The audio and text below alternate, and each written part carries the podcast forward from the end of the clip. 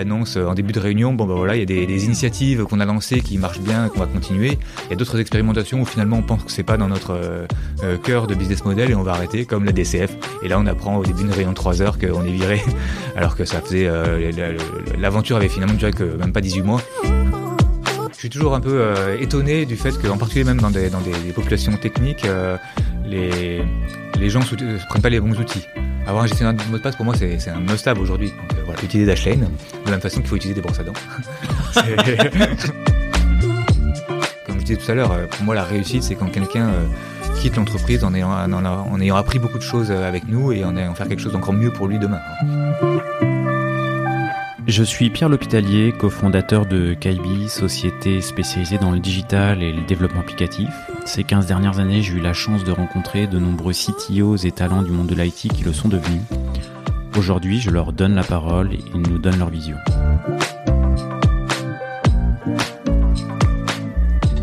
Ce début de matinée, je suis avec Frédéric Rivin, CTO de Dashlane. Euh, ce matin, on parlera sans doute euh, un petit peu, voire pas mal, euh, de problématiques de sécurité et de mots de passe, parce que ça fait partie du, cœur de métier de Dashlane. Merci Frédéric de m'avoir euh, accueilli dans tes locaux de, si bon matin. Bonjour Pierre, enchanté et ravi de, de, pouvoir euh, discuter avec toi de tous ces sujets absolument passionnants, euh, que ce soit la, effectivement la sécurité, la gestion des mots de passe, euh, Dashlane et puis le reste de mon parcours. Je, le reste de ton parcours, euh, il y, a eu plusieurs étapes.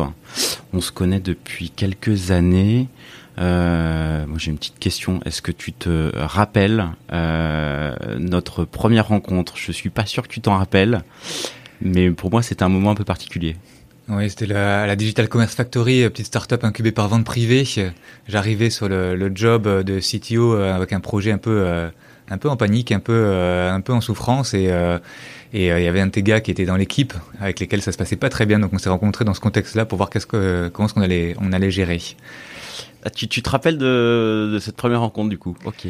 je me rappelle du contexte, euh, pas des détails, mais euh, mais euh, c'était le début effectivement de d'aller-retour ensemble. Parce que du coup, effectivement, enfin pour moi, ça a été un, un ouais, c'est une fois n'est pas coutume.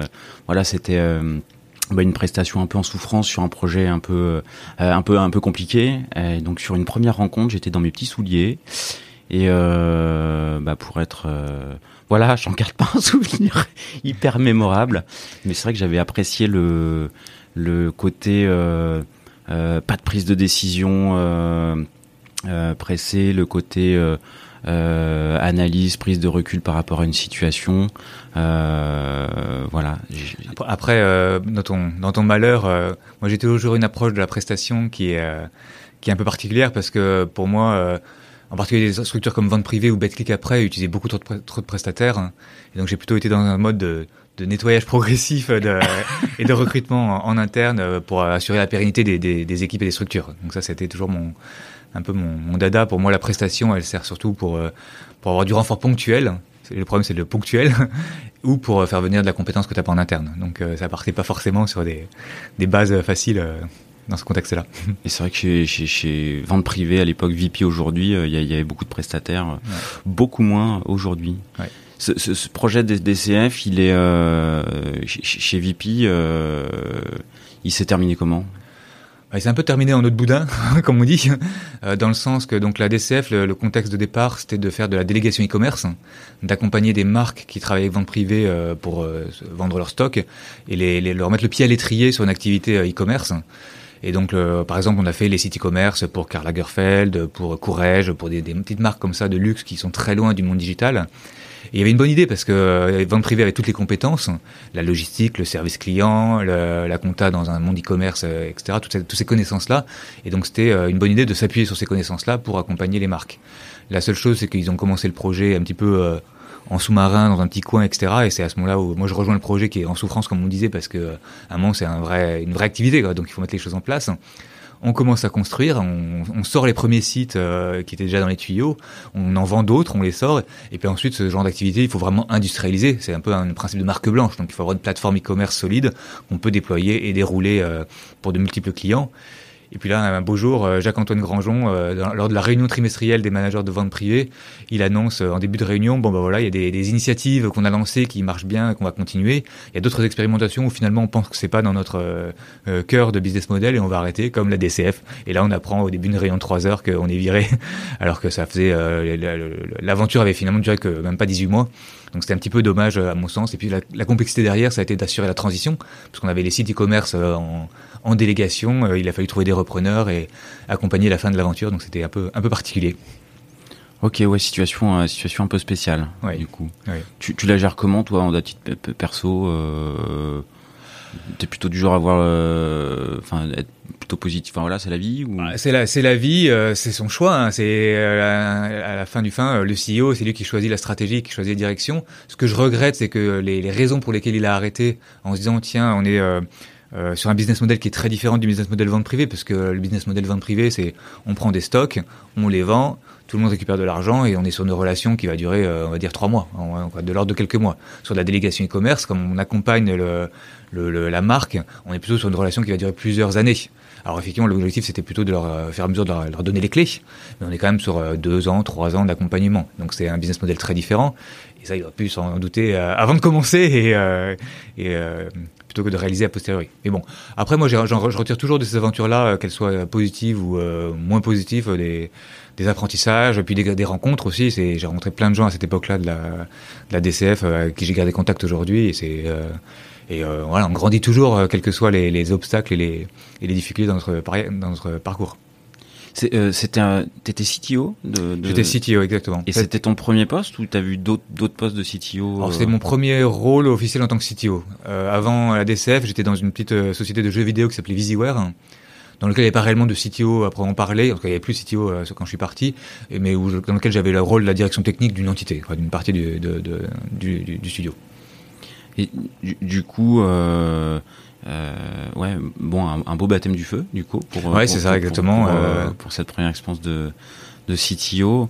Euh, je t'entends, enfin, je crois que tu as, l'habitude de dire que tu as un parcours un peu atypique euh, en tant que CTO. voilà. Oui, alors effectivement, classiquement, euh, dans la tech française, euh, on est CTO après avoir été ingénieur, euh, développeur, on grandit les échelons, on devient lead dev, etc. Puis un jour, on devient CTO. moi, c'est pas du tout mon parcours parce que en sortie d'école d'ingénieur, en fait, je me suis retrouvé à plutôt faire de la gestion de projet. Et ça, c'était plus les, j'étais chez IBM au début de carrière parce que j'avais une bourse d'études d'IBM.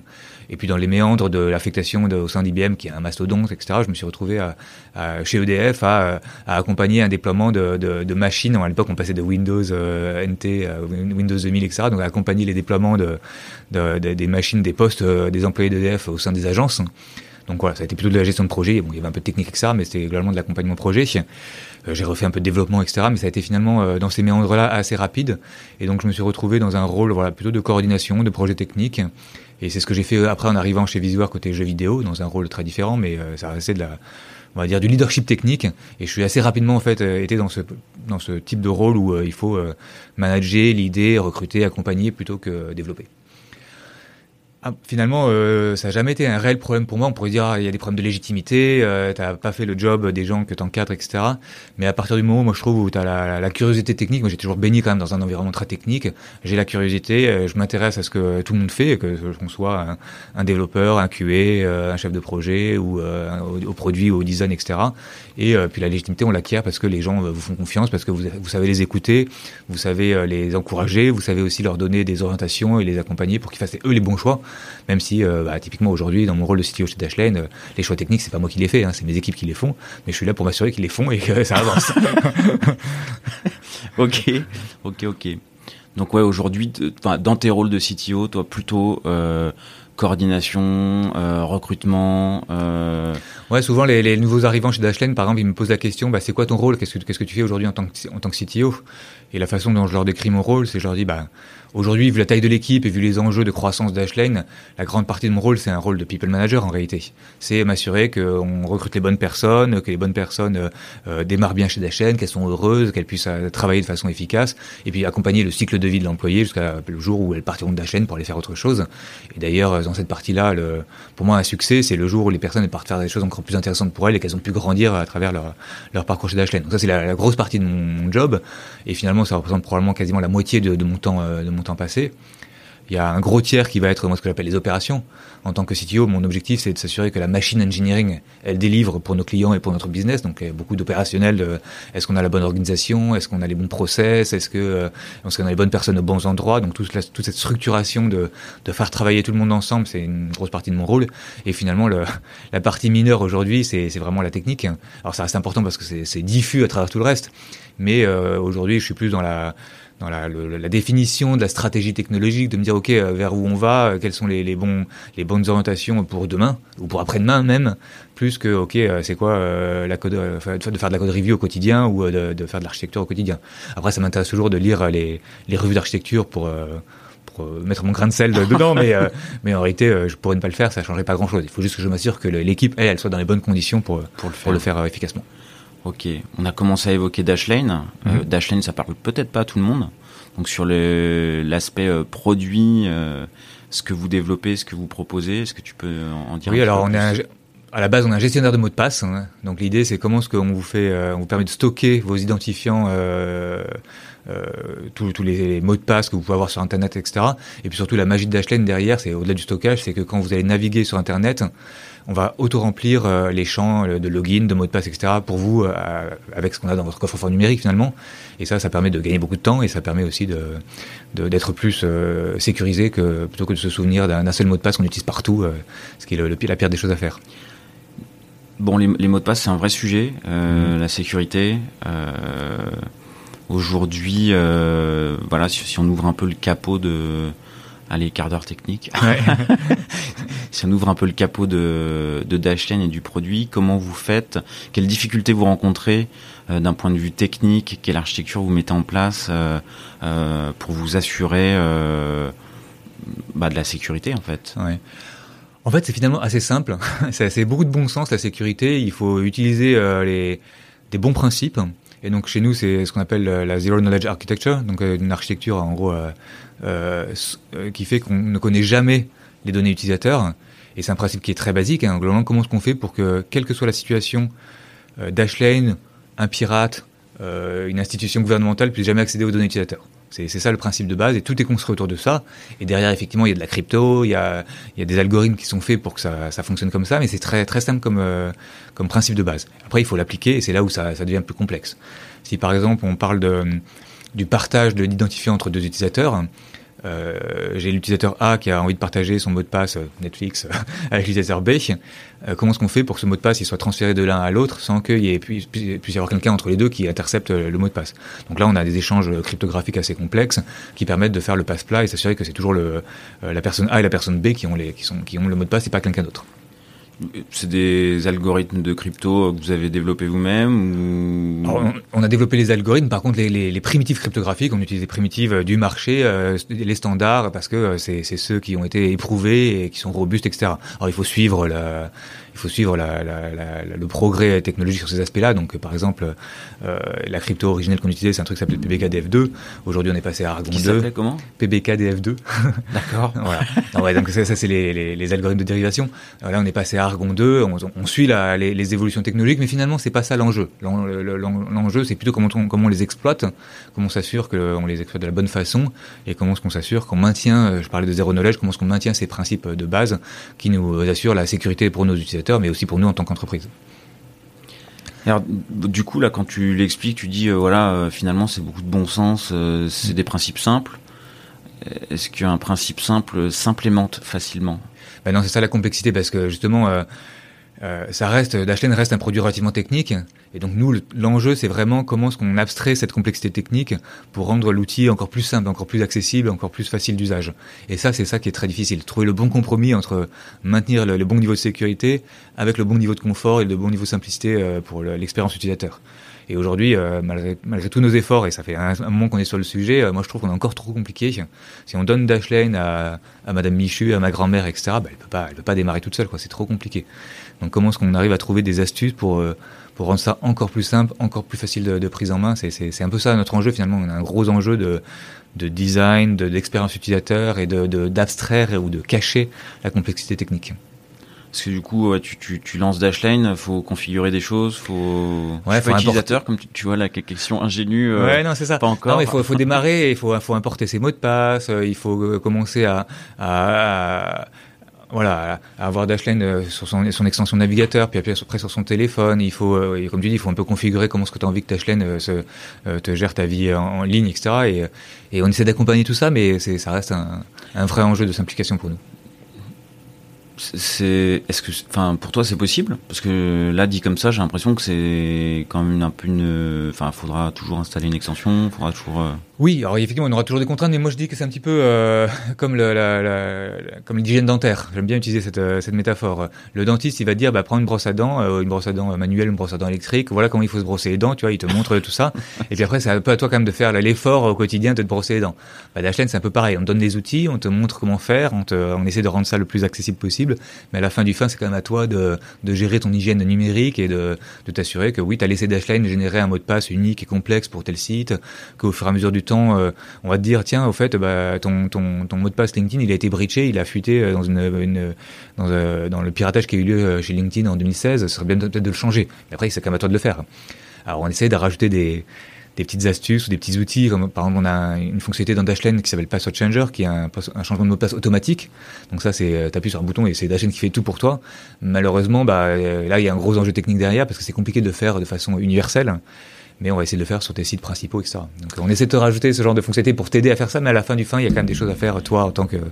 Quand tu dis façon universelle, c'est tu veux dire que ça se fasse automatiquement sur euh, tous les devices d'un coup euh, Surtout, surtout sur tous les sites du monde. Le gros, une des complexités techniques de Dashlane, c'est aussi d'être euh, compatible avec tous les sites sur Internet, indépendamment de leur technologie, de comment est-ce qu'ils ont été codés, de, de, de, de leur langue, etc. Donc tu vas être capable d'identifier sur ce site, ce champ-là, c'est un champ de login, ce champ-là, c'est un champ de mot de passe, et de pas se tromper. Ça paraît simple, mais en fait, c'est extrêmement complexe parce que le web est tellement divers, et tellement fragmenté, et tellement peu standardisé que euh, ça nécessite euh, une technologie assez pointue. Et donc, euh, si tu veux aller encore plus loin, quand tu veux apporter des fonctionnalités encore plus d'automatisation, là je parlais de changement de mot de passe automatisé, c'est encore plus compliqué parce qu'il faut en fait finalement reproduire un comportement utilisateur d'aller sur le site, se loguer, aller sur la page de changement de mot de passe, faire le changement de mot de passe et s'assurer que tout ça a bien marché. Ah, c'est comme ça que, enfin, c'est comme ça que ça se passe en fait. Bah finalement oui, c'est nous on reproduit, à la... le... ouais, on simule le, comportement utilisateur et puis après, t'imagines bien, t'as les, t'as les captcha, t'as les, t'as toutes ces, ces subtilités là, t'as le two factor euh, qui se rajoute par dessus, qui te rajoute des bâtons dans les roues. Euh, il y a les captcha, ça veut dire que grosso modo, automatiquement, vous arrivez à détecter. Euh, euh, ouais, qu'il y a un captcha et alors si on peut le résoudre nous-mêmes, on le fait mais souvent on a besoin de, là, de, de, de l'input utilisateur. Donc euh, pendant le, le, process de changement automatisé, on va demander à l'utilisateur, au fait, tiens là. Euh, là, on a besoin de toi. Là. là on a besoin de toi euh, parce que c'est, c'est... on vérifie qu'on n'est pas un robot, mais qu'on est quand même, on est quand même un robot en fait hein, derrière. ok, des fois vous arrivez à le résoudre vous-même. Parfois on arrive à le résoudre nous-mêmes, ouais, parce que typiquement, euh, si c'est lié à un two factor, on peut récupérer, en particulier sur mobile, on peut récupérer l'information automatiquement. Mais la plupart du temps, on a besoin de, la, de, de, de l'action de l'utilisateur. Et donc voilà, ça rajoute pas mal de complexité. Euh, on est aussi assez dépendant de, la, de nos écosystèmes. Euh, comme je disais, on a une extension navigateur dans Chrome, on est sur iOS, on est sur Android, et donc on est capable aussi de faire à la mesure de ce que l'écosystème nous permet de faire euh, au sein de l'écosystème Android ou iOS.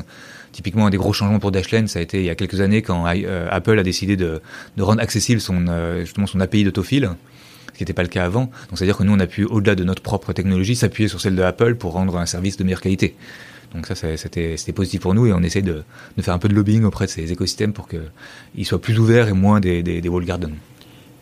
Et, du coup, aujourd'hui, vos, vos, clients, c'est particulier, c'est des entreprises, c'est. Euh... Alors c'est les deux. En fait, nous, on est vraiment parti du monde du grand public, donc c'est essentiellement aujourd'hui encore du particulier. Euh, ouais. Alors je sais plus les chiffres, mais probablement quelque chose comme 80% encore particulier et 20% côté entreprise. Mais mais on sent qu'il y a beaucoup de beaucoup d'appétence côté entreprise. Forcément, ils sont à risque avec tout ce qui se passe en ce moment, avec les breaches, les ransomware, etc. Et donc on a une activité entreprise qui, qui croît pas mal. Et euh, je pense qu'en fait, on arrivera à, terme à être plutôt du 50-50 euh, grand public euh, entreprise. De façon intéressante, on voit quand même qu'il y a quand même un grand manque de maturité encore côté entreprise, malgré le fait qu'il y a un réel enjeu. Hein. Aujourd'hui, le, piratage informatique dans les entreprises, c'est pas une, c'est pas, c'est pas un mirage, quoi. C'est pas, c'est, une réalité, et il y a beaucoup d'entreprises qui ont des problèmes vis-à-vis de ça. Donc, il faut mettre un gestionnaire de mots de passe. C'est vraiment déjà un, un, outil de base assez simple à mettre en œuvre, mais ça, ça améliore significativement la sécurité globale de l'entreprise. Donc c'est quelque chose à faire. Bon, un gros marché.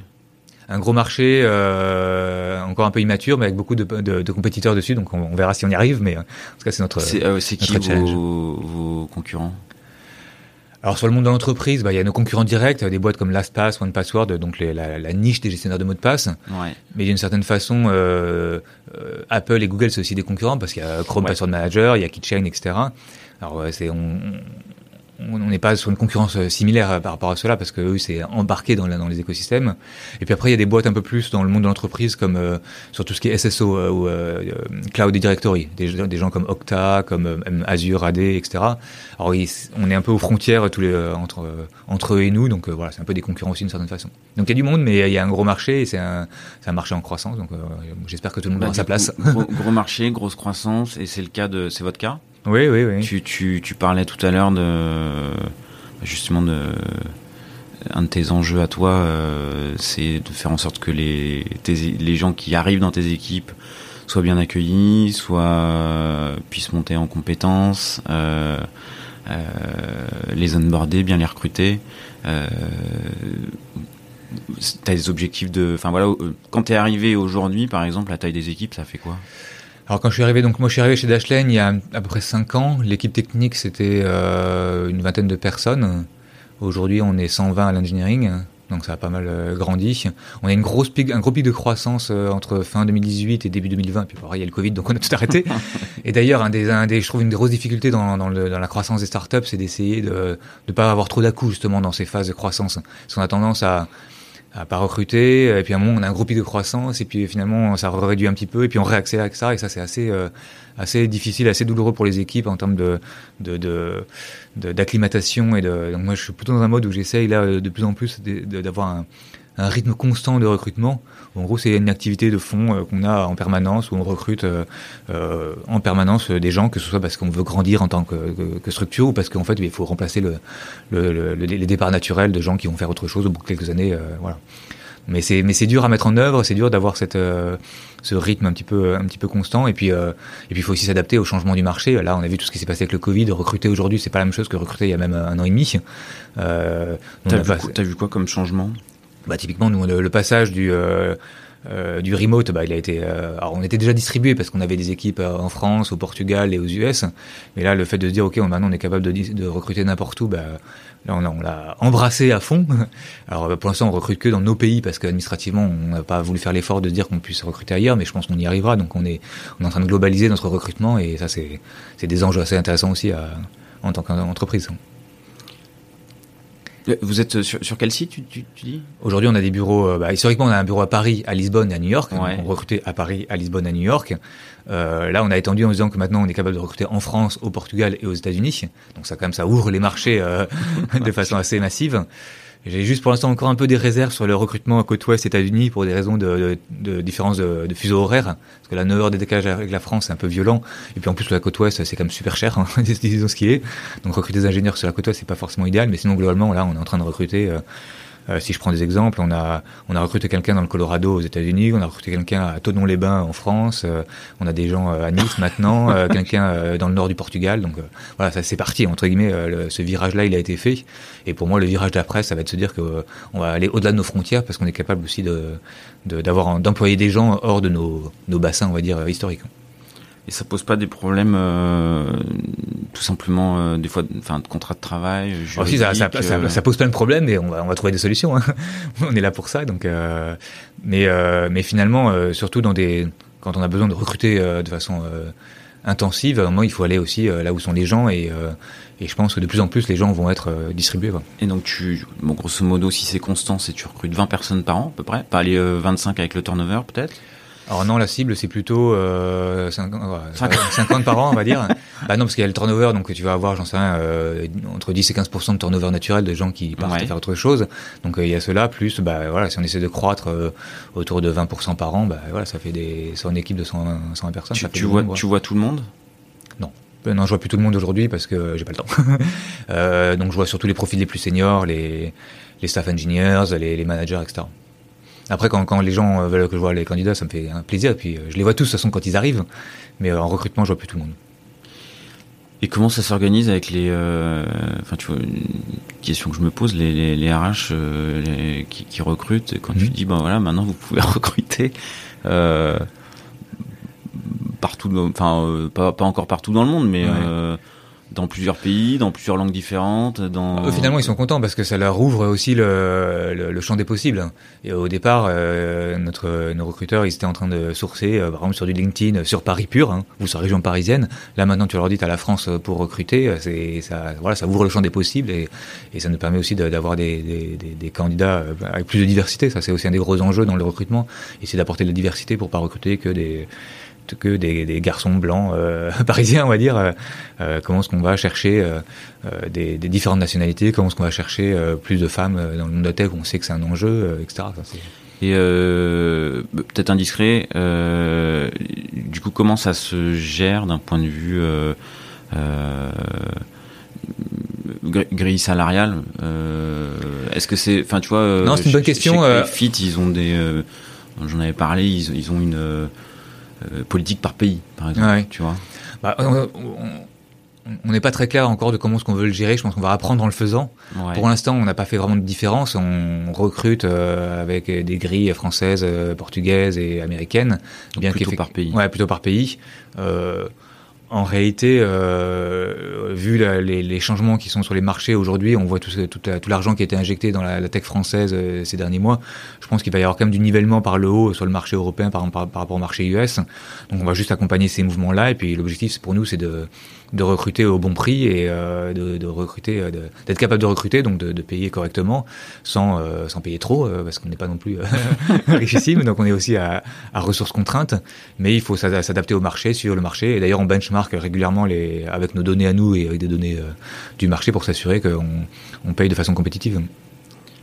Et ok. Et alors quand tu euh, bon tu, tu vois plus tout le monde mais quand tu voyais encore pas mal les candidats, est-ce que toi il y a des questions que tu est-ce que tu as une petite question, ta, ta petite spéciale, une question qui revient euh, que tu aimes bien poser euh, et est-ce qu'il y a une réponse qu'il faut pas te faire? Alors non, j'ai pas de petite spéciale, j'ai pas un, j'ai un fil conducteur euh, assez général que, que j'utilise qui est en fait, comme les candidats, ils ont déjà euh, parlé de leur euh, parcours, généralement, je leur demande pas leur parcours, mais souvent, je leur demande quel est leur, euh, ce que j'appelle leur top et leur flop. Hein. En gros, c'est quoi leur, leur, le highlight de leur carrière jusqu'à présent, c'est quoi leur meilleure expérience et leur pire expérience. Voilà, juste ces, ces, deux extrêmes de, de, leur parcours. Généralement, c'est assez intéressant de voir euh, comment ce qu'ils ont, ils synthétisent leur parcours en juste un, un, un, bon côté un mauvais côté, on va dire. Hein. Et puis ensuite, moi, je parle beaucoup de Dashlane en disant, OK, pourquoi Dashlane? Qu'est-ce qui vous intéresse chez Dashlane? Euh, c'est quoi votre rôle, euh, votre job idéal? Est-ce qu'on est sûr qu'il y a un alignement entre euh, ce que vous venez, vous, avez envie de faire et ce que Dashlane peut vous proposer? Et puis souvent derrière, je parle surtout beaucoup de, finalement de valeurs, d'état d'esprit, de comment est-ce qu'on pense les choses chez Dashlane. Je suis plus là pour pour m'assurer qu'il y a un fit entre l'ambiance Dashlane et la culture Dashlane et le candidat plus qu'autre chose, quoi, et un peu sonder le potentiel. Et puis après, souvent, comme j'arrive en dernier sur la fin, je suis aussi là un peu pour vendre l'aventure. Si si tout le monde a dit avant, ouais, c'est un super candidat je suis là aussi pour lui vendre l'aventure d'Ashley. Ok, ok, ok. Euh, et si je te posais la question, les deux highlights? Le, highlight pour moi, pour ma carrière? Ah, c'est intéressant ça. Euh, alors il y en a un qui va peut-être te surprendre, mais qui est, euh, qui est une sorte de mini highlight, mais qui est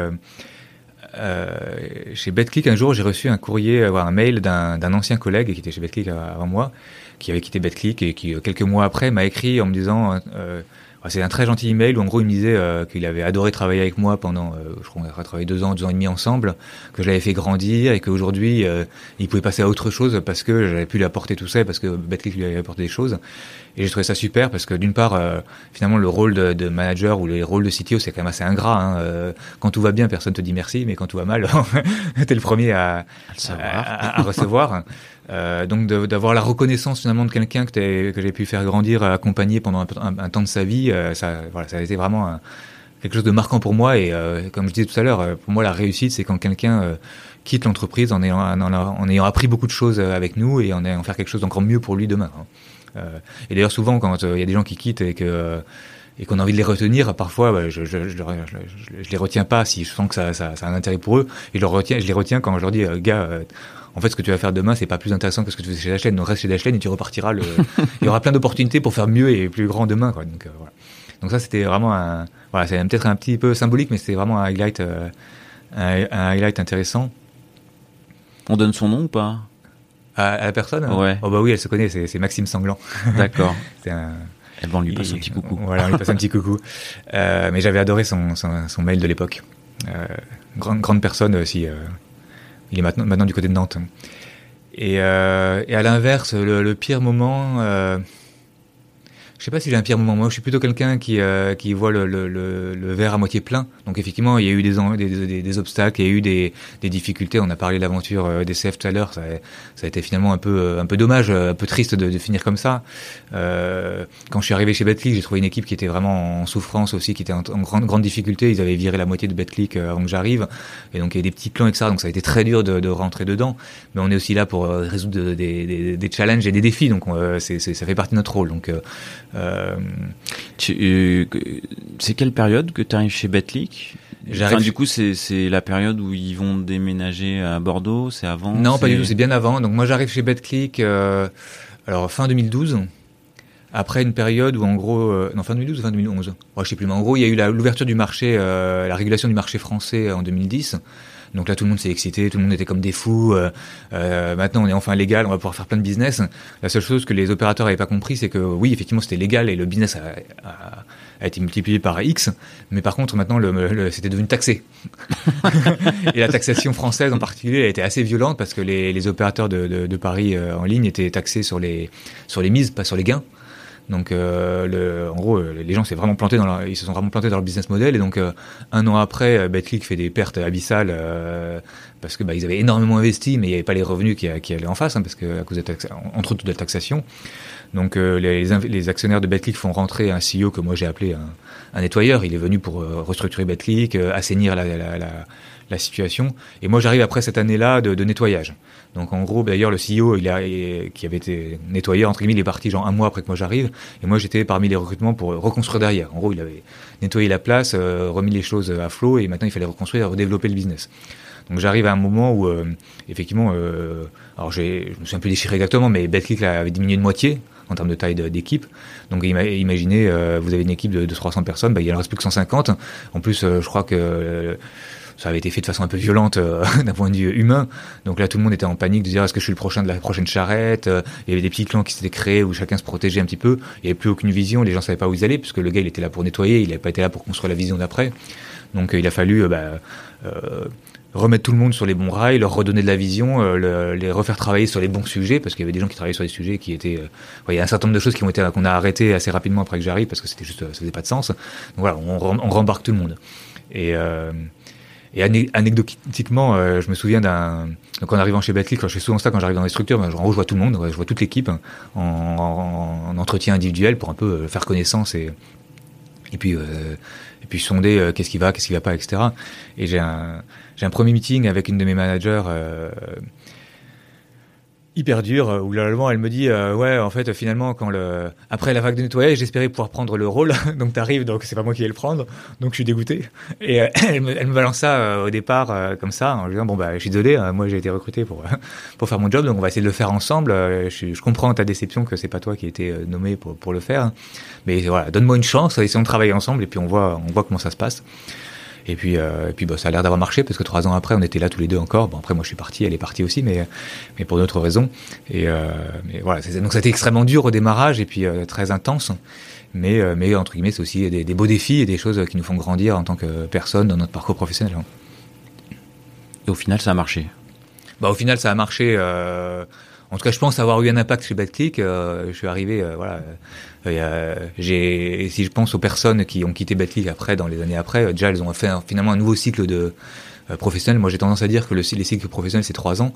Les personnes, elles entrent dans une structure pour trois ans. Donc, si elles, si elles durent pas trois ans, c'est souvent il y a un problème. Mais en tout cas, on est là pour trois ans. Et l'objectif, euh, en termes de pérennité, c'est si on arrive à faire repartir les gens pour un nouveau cycle de trois ans, c'est qu'il s'est passé, quelque chose de bien, parce que c'est-à-dire qu'on a réussi à les, à les rembarquer dans une nouvelle aventure pour eux. Euh, et en l'occurrence, chez Betclic, il y a un certain nombre de personnes qui, quand je suis arrivé, étaient au bout de leurs trois ans et qui étaient en, euh, en train de se dire bon qu'est-ce que je fais? Il y a eu tout le monde qui s'est fait virer. Est-ce que je reste? Est-ce que je reste pas? Et euh, on a réussi à repartir sur un cycle de trois ans. Donc, donc ça c'était pas mal. Bon. Des, des réussites, mais est-ce que des, des gadins, des échecs, au Betclic ou ailleurs d'ailleurs? Ouais, pour moi les, les, plus gros gadins finalement c'est euh, c'est des gadins humains finalement. C'est des, des des, des, personnes qui n'étaient pas au bon endroit au bon moment et qu'on a, on a gardé trop longtemps. Et, euh, et ça, c'est hyper dur parce qu'effectivement, il y a des gens qui sont très compétents mais qui sont plus euh, à leur place parce que la structure a changé et que et qui s'épanouissent plus. Et ces personnes-là, il faut savoir les accompagner pour leur dire va t'épanouir ailleurs, va t'épanouir différemment. Et souvent, on prend trop de temps à faire ça et c'est ça, ça fait que pour ces personnes-là, elles sont en souffrance sur la fin et euh, et puis ça pénalise aussi le reste de l'organisation parce que tout le monde le sent. Et mais voilà. voilà, donc surtout des gadins humains, de gens d'attendre trop longtemps sur ces choses-là. Et, euh, et, à chaque fois, je me dis que j'attends trop longtemps, et à chaque fois, je refais l'erreur parce qu'en fait, c'est hyper dur euh, humainement euh, de, de, de, passer ces caps-là. Et après, le, le, deuxième, pour moi, le deuxième échec. À chaque fois, tu, tu refais l'erreur, du coup? Enfin, tu l'as fait, tu l'as fait un peu différemment parce que chaque contexte est différent. Mais a posteriori, je me dis à chaque fois, en fait, j'ai trop attendu. Euh, j'ai trop attendu parce que euh, euh, cette personne-là. alors, y a, y a, tous les contextes sont différents, mais parfois, c'est en gros euh, finalement c'était pas la bonne personne pour le bon job et on aurait dû la, ne pas la garder euh, dès la fin de période d'essai, tu vois, typiquement. Et euh, parfois en fait on se dit ah non mais finalement peut-être que ça va marcher. En fait non, tu, tu, le sens intuitivement que ça va pas marcher et t'attends, t'attends parce que t'as plein de choses à, par ailleurs et que t'es pas forcément non plus à fond sur tout. Euh, t'as la personne qui était là depuis hyper longtemps qui qui t'a dit je pense qu'il faut que tu ailles faire autre chose ailleurs. L'entreprise peut plus t'apporter ce que t'attends, mais par contre t'as un super parcours et tu pourras sûrement t'épanouir ailleurs. Et puis finalement, la personne a du mal à tourner la page, et puis euh, tu as du mal à lui faire tourner la page parce que euh, elle est très compétente dans ce qu'elle fait, et voilà. Donc euh, c'est des, discussions qui sont pas faciles. Ou des personnes qui là pour le coup, parfois c'est un peu plus simple, mais à la fois compliqué. La personne par contre, elle est vraiment toxique pour l'équipe, mais mais c'est pas facile de, la virer parce que bah, la vie fait que administrativement, légalement, humainement, philosophiquement, bah, tu as envie de faire les choses bien, et puis ça prend du temps mais à chaque fois tu dis ah, ah j'aurais dû aller plus vite. et d'ailleurs c'est pas différent entre la France, les US, le Portugal, hein. c'est le même enjeu. On, on, a tendance à dire ouais aux US c'est facile de virer les gens, en fait c'est pas vrai, c'est pas plus facile. Ah, alors là, pour le coup, effectivement, euh, on a un peu cette perception. Bah, en fait, parce que le, le, les, les, process, il n'y a, a, pas de process. Donc euh, en France, quand mais tu bon, il y a quand même l'humain euh, qui rentre en ligne. Mais il y a quand même l'humain et, finalement le, le, le, temps pour que les gens partent, bah, et ça, la, finalement le process va être ad hoc à chaque fois il va prendre quasiment tant de temps que le process en France, qui est très euh, structuré, où en gros, euh, tu démarres le process, etc. Mais euh, voilà. Donc ça, c'est le gros enjeu. Puis en fait, tout ça, c'est aussi lié au fait que bah, souvent en tant que CTO, tu es vraiment le nez dans le guidon, euh, tu as plein de choses à gérer, euh, tu as, le business qui pousse et euh, il faut être capable de prendre du recul pour, euh, pour penser à demain, pas être que dans le court terme. Et il faut être capable de prendre du recul pour voir où est-ce que tu es en, en, en, difficulté et où est-ce que tu as des, des choses qui marchent pas bien pour être capable de les adresser. Et parfois, en fait, tu es tellement le, dans, le, dans le quotidien et dans le, dans le run que, que tu les vois pas. Et c'est ça, c'est pour ça que c'est d'ailleurs intéressant de partager avec d'autres CTO. Et, euh, il y a plusieurs communautés françaises de CTO, euh, que ce soit Tech Rocks ou Tech Leaders Club, etc. Toutes ces communautés-là, elles sont hyper importantes parce que ça permet aussi à soi, même avec son expérience, de se remettre en question, de, de partager des, des difficultés avec d'autres CTO qui ont les mêmes difficultés que, toi. Euh. Tu, euh, bon, Tech Rocks, je, connais bien l'autre communauté dont tu parles, c'est? Euh, En fait, c'est une communauté qui s'appelait CTO au départ, C-I-T-Y-O. Euh, qu'on avait euh, que j'avais co-créé il y a maintenant il y a, a 5-6 ans bah du coup à l'époque de de BadClick, qui maintenant s'appelle Tech Leaders Club, qui continue à vivre sa vie. Euh, voilà, donc il y, en a plusieurs comme ça. Il y a plusieurs groupes de, de finalement de CTO et euh, et d'ailleurs, bah, finalement, ce podcast-là, c'est aussi, euh, ça contribue aussi à la communauté de CTO à partager ses expériences. Donc, euh, moi, je trouve, je trouve super important dans le dans notre rôle. C'est un rôle, encore une fois, qui est qui est un petit peu ingrat, où tu es, un peu tout seul dans ta structure. Euh, tu vois, aujourd'hui, si je pense à Dashlane, euh, bon, bah, j'ai mes bras droits, j'ai mes reports sur lesquels je m'appuie et avec lesquels on discute beaucoup, etc. Mais si je vois mes pairs, mes pairs, c'est euh, le chief product officer, mon, patron, c'est le CEO. Alors bon, ils ont plus ou moins de parcours, des parcours avec des, composantes techniques, mais mais mais t'es un peu seul. T'es un peu seul dans ce rôle-là, donc c'est important de pouvoir partager avec d'autres. Euh, pour, pour, pour, se remettre soi-même en question et puis pour, euh, pour s'inspirer des autres. J'ai une petite question euh, pour rebondir par rapport au fait que tu dis ah bah souvent on sent les choses, on attend trop pour déclencher une discussion pour le départ de quelqu'un. Est-ce que est-ce que ça t'est arrivé de le penser pour toi? Alors effectivement, c'est moi, j'ai pas géré exactement comme ça, mais euh, de toute façon, je me pose la question quasiment pas quotidien, mais je me pose la question régulièrement. Est-ce que euh, un, est-ce que euh, je suis toujours la bonne personne pour le job euh, du jour? Et ça, c'est encore plus difficile, par exemple, dans des structures comme Dashlane qui qui sont en mutation constante, parce que peut-être que finalement, bon, aujourd'hui, j'espère être encore la bonne personne, ou peut-être que demain, une fois que la structure encore grandi, je serai peut-être plus la bonne personne. Donc, tu vois, se remettre en question et se dire, ok, est-ce que est-ce que je continue à apporter de la valeur à l'entreprise Est-ce que je continue moi à m'épanouir? Voilà, ça c'est un peu une question au quotidien. Après, finalement, euh, dans mon parcours à moi, les choses sont faites assez naturellement. Parce que si je pense à IBM, euh, euh, je leur devais 4 ans et je savais que j'étais pas au bon endroit. Comment ça, tu leur devais 4 ans Comme j'avais une bourse d'études.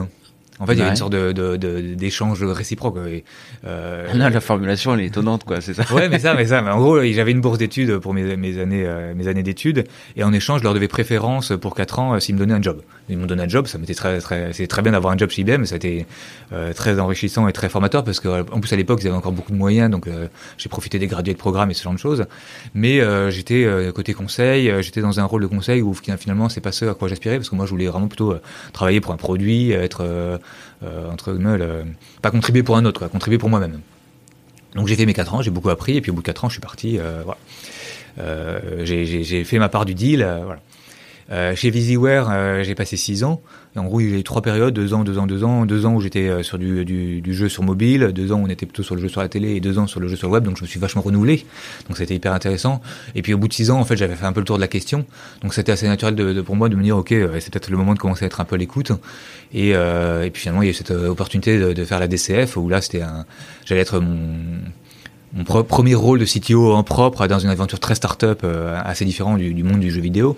Donc voilà, ça a été le, le, le passage. Euh, bah, la DCF ça s'est arrêté comme j'ai expliqué. Donc là j'ai pas eu le choix. J'ai entre guillemets été viré parce que la structure a été fermée. J'aurais pu rester chez vente privée mais j'avais pas envie euh, parce que c'était une autre aventure et c'était pas pour, pour ça que j'étais venu. Et puis euh, BetClick derrière c'était euh, un défi très différent comme je l'expliquais euh, essayer de reconstruire une équipe essayer de redémarrer euh, une aventure voilà. Sur BetClick euh, c'est moi qui ai tourné la page. Je me suis dit ok, ça suffit. C'était, euh, j'ai fait plein de choses hyper intéressantes, euh, reconstruire l'équipe à Paris, reprendre l'équipe de Malte, monter un pôle développement à Minsk en, Biélorussie, remettre tout le monde sur des rails. Mais c'est très compliqué politiquement. c'est, c'est une structure où c'était dur. Hein, les, les, choses se faisaient pas de façon, façon simple, etc. Et puis à la fin, en plus, euh, il y a un problème de, de relation humaine. Moi, je m'entendais pas très bien avec la CEO de BetClick. Hein, euh, C'était pas, pas, un mystère. Et euh, puis à un moment, ça, voilà, j'ai dit, ok, je pense que j'ai fait tout ce que j'étais capable de faire chez BetClick. Euh, pour aller plus loin et pour pouvoir continuer à apporter de la valeur, euh, il aurait fallu que la, structure soit différente ou que euh, voilà. Et je sens pas être capable de le faire, donc il est temps pour moi de partir. Et donc après, bah, il y a eu Dashlane et et pour l'instant, ça se passe bien. okay. Mais c'était encore Dashlane, c'était encore une, une, aventure très différente parce que je rejoignais Dashlane avec alors j'ai ultra simplifié, euh, ils me pardonneront de, de, de, de s'ils m'écoutent de, l'entendre comme ça, mais j'allais devenir le patron de deux des cofondateurs techniques. Euh, Jean et Guillaume. Donc alors là, tu dis, voilà, euh, comment ça se passe? Que souvent, les cofondateurs, bah, c'est leur bébé, etc. Euh, il faut beaucoup de maturité d'ailleurs pour des cofondateurs de se dire, ok, euh, nous, on est peut-être arrivé au bout de ce qu'on veut et pour pouvoir grandir, continuer à grandir, on a besoin d'avoir quelqu'un qui nous, qui nous coach, qui va nous accompagner pour la suite. Donc, en gros, ils recrutaient un CTO pour Dashlane pour aider la, la, structure engineering à passer le, le prochain cap mais ça voulait dire aussi bah, relâcher son bébé d'une certaine façon et accepter qu'il y ait quelqu'un qui allait, qui allait finalement euh, prendre des décisions. Bon, la, la bonne nouvelle, c'est que euh, cinq ans après, ils étaient encore là, les, les Jean et Guillaume.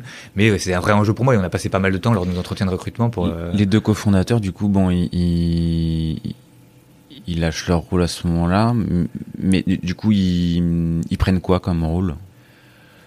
Bah, ils lâchent pas vraiment leur rôle. C'est juste que comme la, la structure grandit, euh, moi je me suis inséré dans la structure, mais typiquement à l'époque, alors les choses ont changé après dans le temps, mais à l'époque, euh, Jean lui voulait vraiment être plutôt dans un rôle d'architecte, euh, de lead architecte. Donc il a été vraiment notre notre architecte technique euh, après mon arrivée. Et Guillaume, lui qui était finalement plus ou moins le CTO de fait, c'est lui qui faisait la partie people, la partie administrative, etc. Et ça le saoulait. C'était pas ce, ce, ce, quoi il avait envie de faire à ce moment-là. Il est revenu plutôt sur la effectivement, il a repris un rôle plus technique, plus un rôle de contribution à construire le produit etc.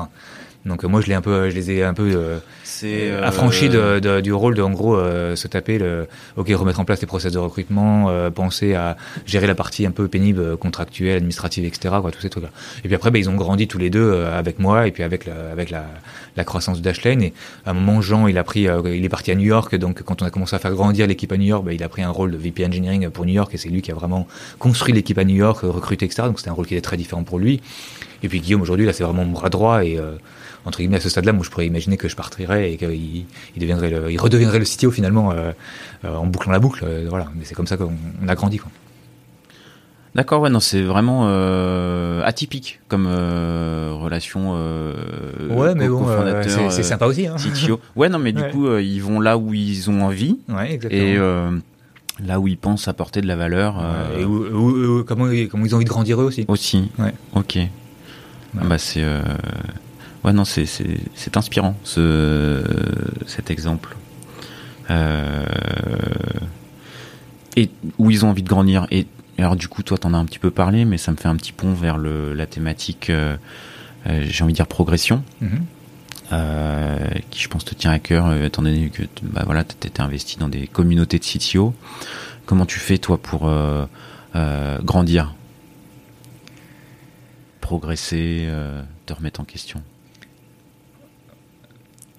j'ai tendance à toujours me demander euh, comment faire mieux.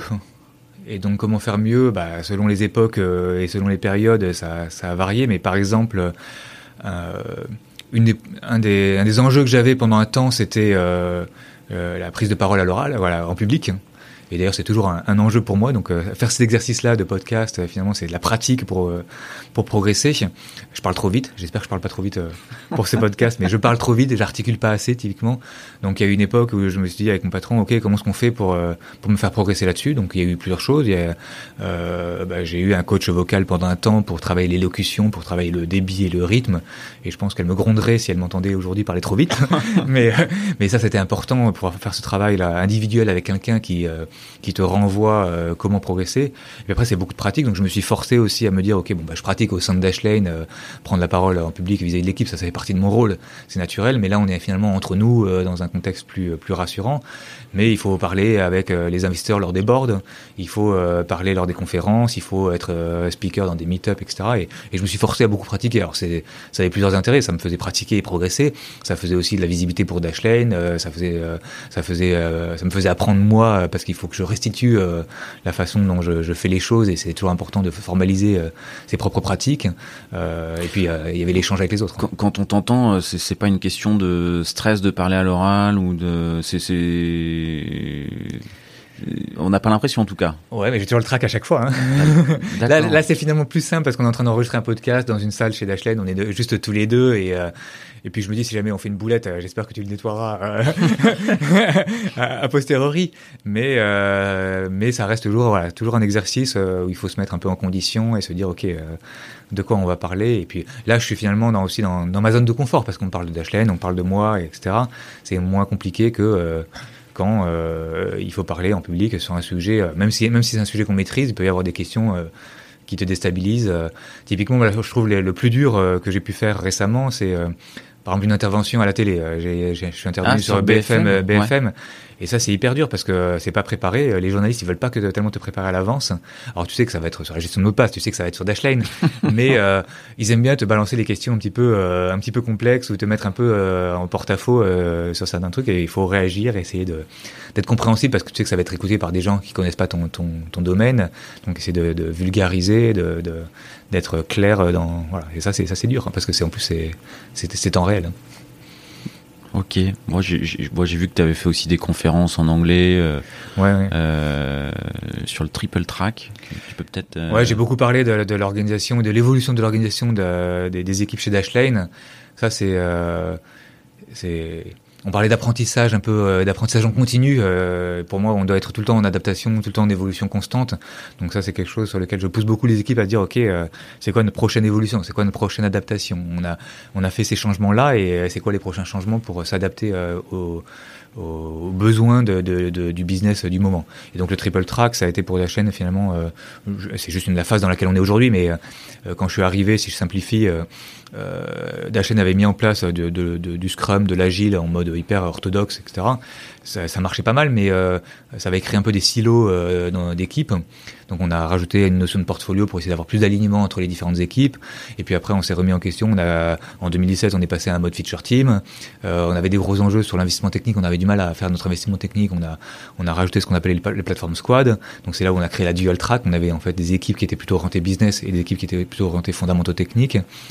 Et ça, ça marchait pas mal, mais euh, en fait, euh, on avait des missions euh, côté business qui étaient assez éphémères. On avait travaillé sur un sujet pendant six mois, neuf mois, etc. Puis après, on passait à autre chose. Ce qui marchait bien à l'époque parce qu'on avait besoin de flexibilité, on, on était en train de se chercher. Aujourd'hui, on a un, business qui est finalement plus stable, dans lequel on a besoin de continuité, on a besoin de pouvoir travailler plus long terme sur des, des pans de fonctionnels du produit. Donc on a, on a rajouté une track de, teams qui sont plus euh, des, des pure feature teams en réalité, avec euh, de la constance et de la pérennité dans le temps. Voilà, donc c'est notre triple track. Et puis voilà, on continue à itérer, on continue à, à se remettre en question, à comment est-ce qu'on trouve le bon équilibre euh, qui, qui va bien pour la chaîne. Ok, ok, ok. Donc progression sur la prise de parole. Est-ce que tu Je, crois que tu lis pas mal aussi. Ouais, je lis beaucoup. Euh, de toute façon, c'est euh, finalement, en tout cas, moi personnellement, j'apprends de deux façons, euh, de trois façons. J'apprends en faisant mon, job. Ça, c'est la, la, façon numéro une. Toutes les expériences qu'on gagne, tous les tous les défis qu'on a devant nous, c'est une façon d'apprendre. J'apprends beaucoup auprès des autres. Euh, là, je parlais des CTO, mais j'essaie aussi passer beaucoup de temps avec euh, nos équipes marketing, nos équipes sales pour apprendre aussi leur métier parce que je pourrais euh, mieux répondre à leurs enjeux si je comprends mieux leur métier. Donc, typiquement, il y a, deux ans, j'avais demandé à mon patron de pouvoir aller découvrir la partie finance. Donc, j'ai fait un petit un petit cursus de, de finance pour les execs à, à l'INSEAD et c'était ça a été très enrichissant, très très dur parce qu'en gros c'est crash course finance etc. Mais au moins aujourd'hui euh, je comprends mieux les, les enjeux d'un PNL et euh, les comment fonctionne la partie finance de, de l'organisation. Voilà donc euh, c'était c'était combien de temps le C'est deux semaines. Hein. Ouais, c'était super. Euh, je sais pas que l'INSEAD faisait des. Euh, si, ils ont en mode euh, exec course, ils ont des, des, des, des, introductions à la finance, des introductions au marketing, etc. Et des, ils ont pas mal, pas mal de portfolios. Alors ça, c'est c'est hyper intensif pendant, pendant deux semaines tu vas être euh, vraiment euh, dans bouffe à fond à fond à fond. Mais euh, mais c'est hyper enrichissant. Et puis derrière bah du coup voilà et c'est pas que des choses que j'ai utilisées au quotidien parce que encore une fois je suis pas le CFO mais au moins quand quand notre CFO nous nous présente les chiffres le budget etc bah, je comprends comment ça a été construit et voilà j'ai une meilleure une meilleure compréhension de ce rôle là et c'est important en tant que CTO d'être capable d'être un peu polyvalent et de bien comprendre les les, les enjeux du business hein. Voilà, donc euh, j'apprends auprès des autres, et puis après, comme je disais, bah, j'apprends aussi euh, en lisant, en m'inspirant de, de, ce qui est écrit par les autres. Euh, voilà. à la fin, tu fais un peu ton pot pourri de, de tout ça. tu conseillerais un bouquin? Ou deux Ouais, bah si pour les pour les pour tout ce qui est leader technique, The Manager Pass de Camille Fournier, c'est c'est vraiment un bon point d'entrée.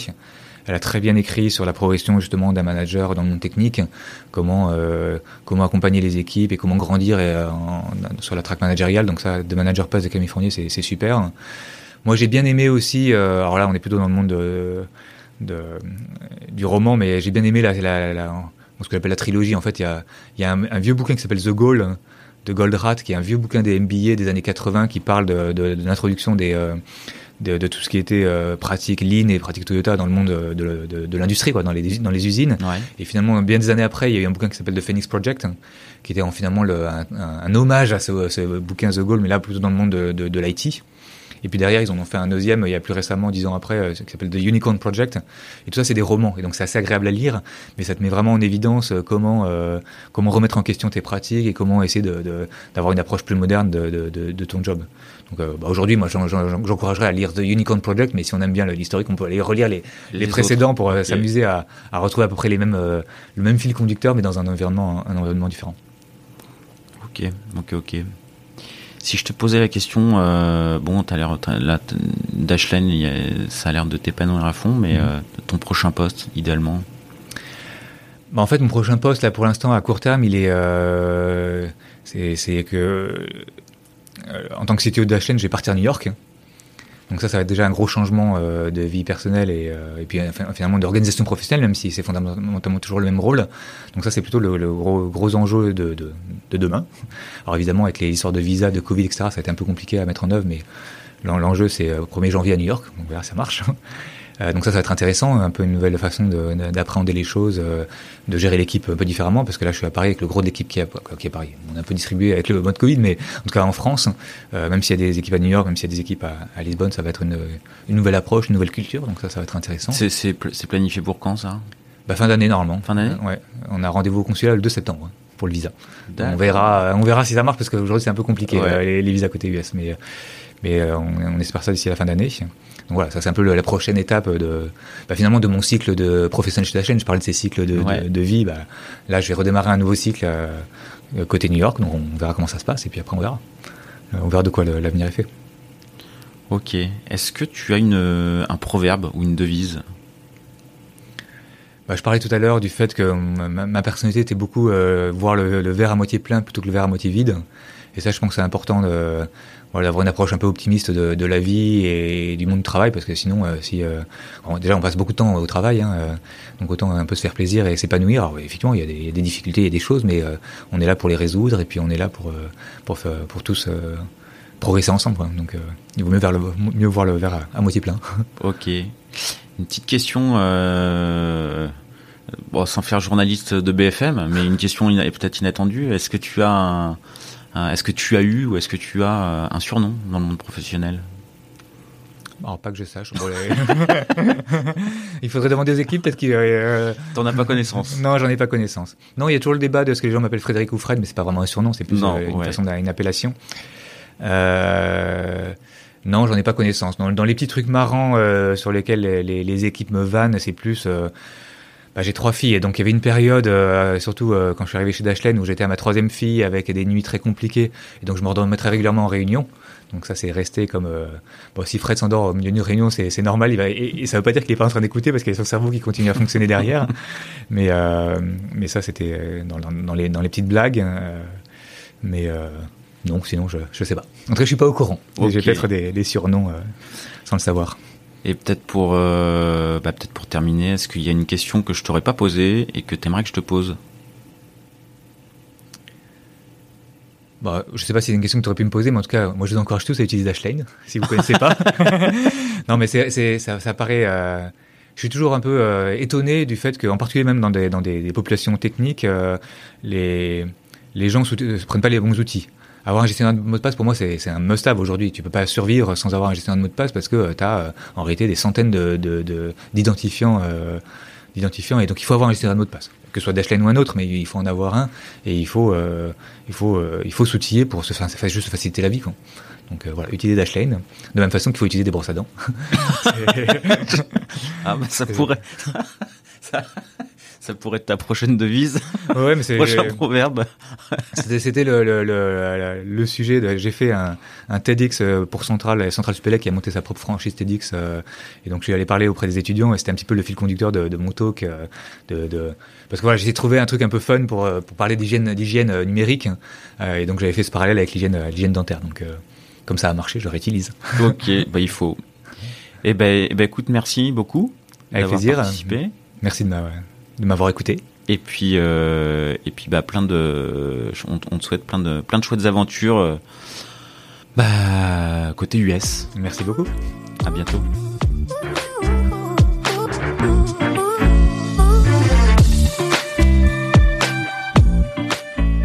L'épisode est terminé, j'espère qu'il vous a plu et si c'est le cas, c'est le moment de prendre deux ou trois secondes de plus pour euh, deux ou trois clics. Un petit clic pour un pouce bleu euh, ou un petit clic pour un partage aux copains ou un petit clic pour vous abonner euh, et ne pas rater le prochain épisode. À très bientôt.